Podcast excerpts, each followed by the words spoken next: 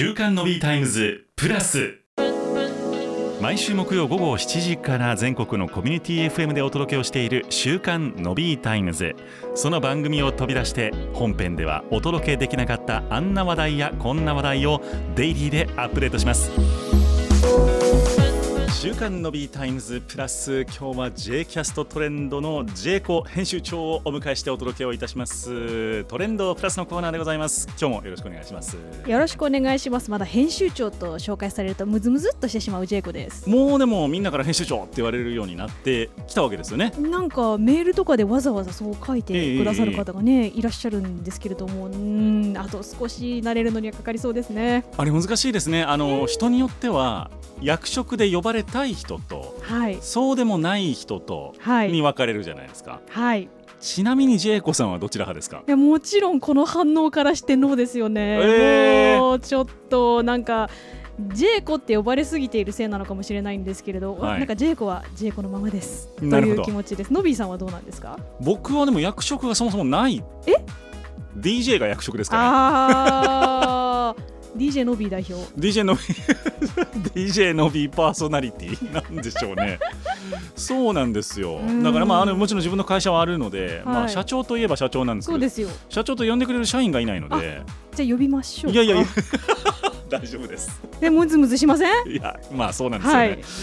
じゃあそのそっち派ということですね。はい、よかったです。仲間がいました。でも本当にあの人によりますよね。あの、ね、役職で呼んでほしいっていう方もいらっしゃるので、はい、人それぞれですね。どっちがいいとかではありませんけれども、そうなんです。そんなことをちょっと思ったところでございますけれども、はい、はい、仕事がちょっとねなかなかお忙しくなってきているというところかと思いますけれども、もうね年末迫っていますから皆さんそうかもしれないですね。ねもうだから第4四半期に入りましたから2023年は。早い。ね。なんかそのやっぱ年末はお忙しいもんなんですかその業界的には。そうですね。やっぱりあの取材相手がだんだん捕まらなくなってくるという意味でも皆さんがやっぱり忙しいので忙しいののバトンの押し付け合いみたいな。なるほどね。あだから前倒しで年末年始の分をある程度記事を書いておかないと。はいスケジュールが結構な記事の公開日がここだって決めたらいつまでに取材を申し込んでみたいな逆算がだんだんとちょっと計画とずれてくるっていうのが年末ですね。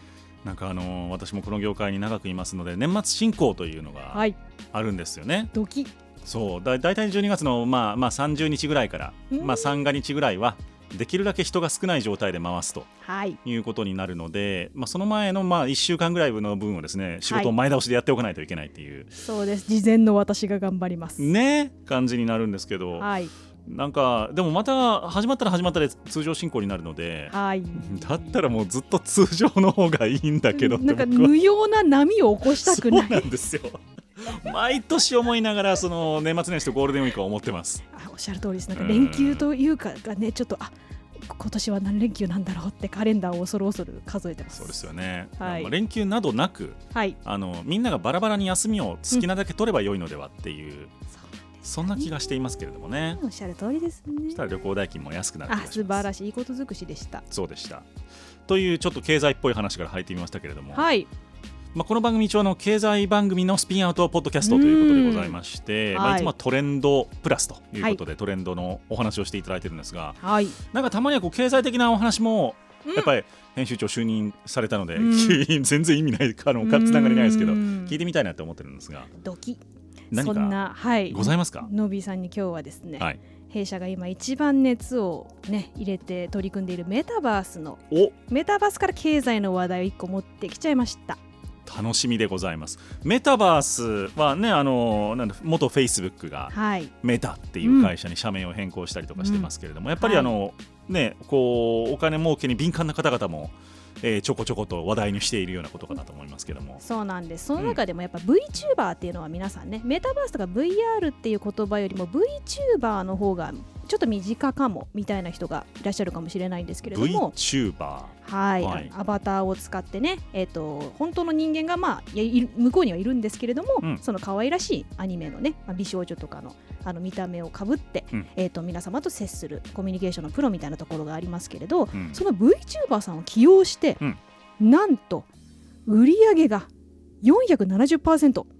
というライブコマース成功した例みたいなところがありまして。470%ってことはおよそ5倍ってことですね。いやすごいですよね。私あのちょっとあの記事見てえ待ってゼロ間違えてないみたいな。ねちょっと心配になったんですけれども合っているらしく。はい。VTuber 企業で売上470%ライブコマース成功の背景に信頼。au ショッピング WithV に聞く。という取材記事を。V V なんかブルゾンチェイミみたいですねなんか、はい、V って感じですね。ですね、はい、もうちょっと決め顔してるんですけど皆様 どうぞ想像してやってください。すごいです。ジェイコさんの決め顔はキラッと輝いてます、はい、ありがとうございます、はい。はい、というわけで EC サイト auPay マーケットさんがですね、はい、ライブ TV というライブコマースサービス展開していらっしゃいます、はい、であのインフルエンサーやお笑い芸人が auPay マーケットアプリ上でライブ配信するんですよね、うん、そこで視聴者さんとコミュニケーションを取りながら、はい、出店企業の商品を紹介しているんですが、うん、そこに VTuber バーチャル YouTuber を起用したら、うん、他の番組と比較して流通額470%に。うんすごい。びっくりですよね。やっぱりそれをこう VTuber さんの動きを見たいという動きというトークを聞きたいという方、うんうんうんうん。そうなんですよね、やっぱり他の方々も皆様トーク力に長けている方をねお連れしていると思うので、一体何なんだとこの人気ぶりはというところでちょっと弊社の VR 記者かすまるが取材をさせていただきました、au コマースライフの、えっと、方にですね執行役員の方に取材をさせていただいたんですが、はい、やっぱりですねライブ TV には商品販促という目的はもちろん、うん、とやっぱり番組を通して auPay マーケットや au 全体のサービス群について、まあ、顧客にリーチしたいっていう狙いがあるらしくて、うん。はい、えっと、2023年に入って VTuber 抜擢するようになったそうでして、うん、はいえーと、この取材させていただいた方によると23年7月に配信した WithV 全2回の実績を平均すると他の番組の平均と比較して放送視聴者数128%視聴者分数348%、うん、で番組を通した商品売上は470%だったと。なるほど、はい、でやっぱりですねボケやツッコミを交えた軽快なトークとか、うん、ただ商品にまつわるクイズを織り込んで番組が進行すると、うん、で VTuber が商品を試食することもあって、まあ、香りが強くてびっくりとか、うん、美味しいみたいな感想を語るともいいな食べてみたいといったコメントが相次いで、うん、なんか例えばですね一つの番組で閲覧数4万9000件以上コメント数3000件以上みたいな。すごい。もうどど盛り上がりど盛り上がりですね。はい。はあ、でもそれあれですね、客単価もかなり上がってるってことですよね。あもうそうですよね。もうすごく大きい影響があると思われます。やっぱりなんかファンと密接な関係性を築いている VTuber ならば、まあ、YouTube などの主戦場からもしライブ TV っていうプラットフォームが変わったとしても、はい、多くのファンが見てくれるのではないかっていう期待感があったそうなんですよね。でやっぱり試験的に配信するとやっぱり視聴者視聴時間購入者も含めてすごく実績が良くてと。でシリーズ化したと。いうところなんですよね。で日頃の活動を通じてなんかファンとコミュニケーションを密接にとっているので、はい、なんか食品について VTuber が好意的にコメントをするとなんかじゃあ私も買うみたいな心理が働きやすいんじゃないかと分析していて、まあ、それだけファンの方が VTuber さんを信頼している証なんじゃないかということなんですが。うんやっぱりなんで強く VTuber に引き込まれるのかって気になりますよね。気になります。なんかそれだけ強いファンがいるってことですよね。あの商品をこの自分の好きな人がおすすめしてくれるから買うっていうのその心理はわかるんですが、はい、それもだからかなりの伸び率になってるってことですよね。生身の人間に比べてもってことですね。そうなんですよ。この理由ちょっと気になったので、はい、VR 記者かすまる聞いてみました、うん、と二次元だからこそ持っている世界観と、うん。その裏側にある生身の人間性が良い融合をしていると、うん、もしも単なるアニメだともちろん現実とは異なる世界観を表現できるんですが人間としての共感性は視聴者から得づらい、うん、ただあの VTuber ならではの独自の文化が高い販売効果を出しているのではないかという推測をしているんですね。はい。一方であの通常のインフルエンサーさんでもやっぱり VTuber のファンと同等の熱量を持った視聴者層をたくさんね抱えていらっしゃる方もいるということでやっぱり吉本の芸人さんとか、テレビ出演しているタレントさんだとやっぱりより広いユーザー層の獲得が見込めるというふうにおっしゃっているんですよね。まあ、だからその生感と、うんうん、えー、人間性というその2つですよねが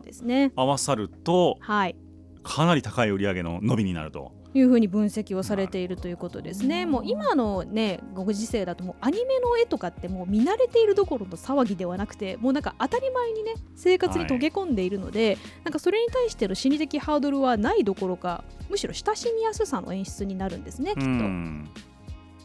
まあでもそう考えるとあれですね我々ももっとこうラジオショッピングみたいなのをどんどんやっていくべきかもしれないですね。あちょっとねノビーさんの、ね、日頃のファンとの関係性がちょっと数にね。あどうしよう。誰も買ってくれなかったら。なんということでしょう まあでもなんかその商品の解説をうまくやるとかね、はい、あの声で伝えてあげるとかっていうのとタッチポイントをうまく作れば面白いかもしれないですね。ちょっとやってみていただきたいなと思いますね。ねはい、やっぱりこのお話とかもそのバーチャバ弊社が運営しているバーチャバに、はい、あと PR 会社さんが来てくださって、うん、そこであのプッシュしてくださって記者として面白いと感じたので、うん、えっと記事化に迷いはなかったって言っていて、やはりあの面白い話題のようなんですよね。はい、で実際に あの Zoom で取材をしたらしいんですけれども、はい、仮想カメラ使ってて、うん、あの VR 記者かすまるのアバターの姿で取材を臨 んだそうなんですけれども、ちょっとね、えっと、アラサー男性の声をしたけたたましい美少女アバターの姿がズームに 映し出されたというわけなんですけれども、はい、あの先方の auPay マーケットさんは特にそこにツッコミを入れないというか、はい、まあ、そういう記者もいるかみたいな感じで自然に受け入れてくださったのが印象的でいやああの突っ込んでという思いはちょっと若干あったそうなんですがすごくあの 聡明な方で楽しかったですということでやはりあのアニメとか、はい、VTuber に対するあの皆様ねハードルがないんだということを取材を通じてもね感じたのではないかというエピソードでございます。ちょっとあの記事の写真拝見しておりますけれども、英雄の方、あの独特絶妙な表情をなさってますね。笑っていいのか俺みたいなはい皆様ぜひ記事でご覧ください、はい、ご覧いただければと思います。えっと J キャストトレンドさんの VTuber 起用で売上470%ライブコマース成功の背景に信頼 au ショッピング WithV に聞くというタイトルで、えー、ぜひ皆さんあのちょっと検索をしてみていただいてはい、えー、中身をチェックしていただけたら嬉しいなと思っております。ぜひぜひ。はい。というわけで今週は VTuber の起用で売り上げがドーンと上がったという話題お届けをいたしました。はい。J キャストトレンドの J コさん今週もありがとうございました皆様良きライブコマースライフを。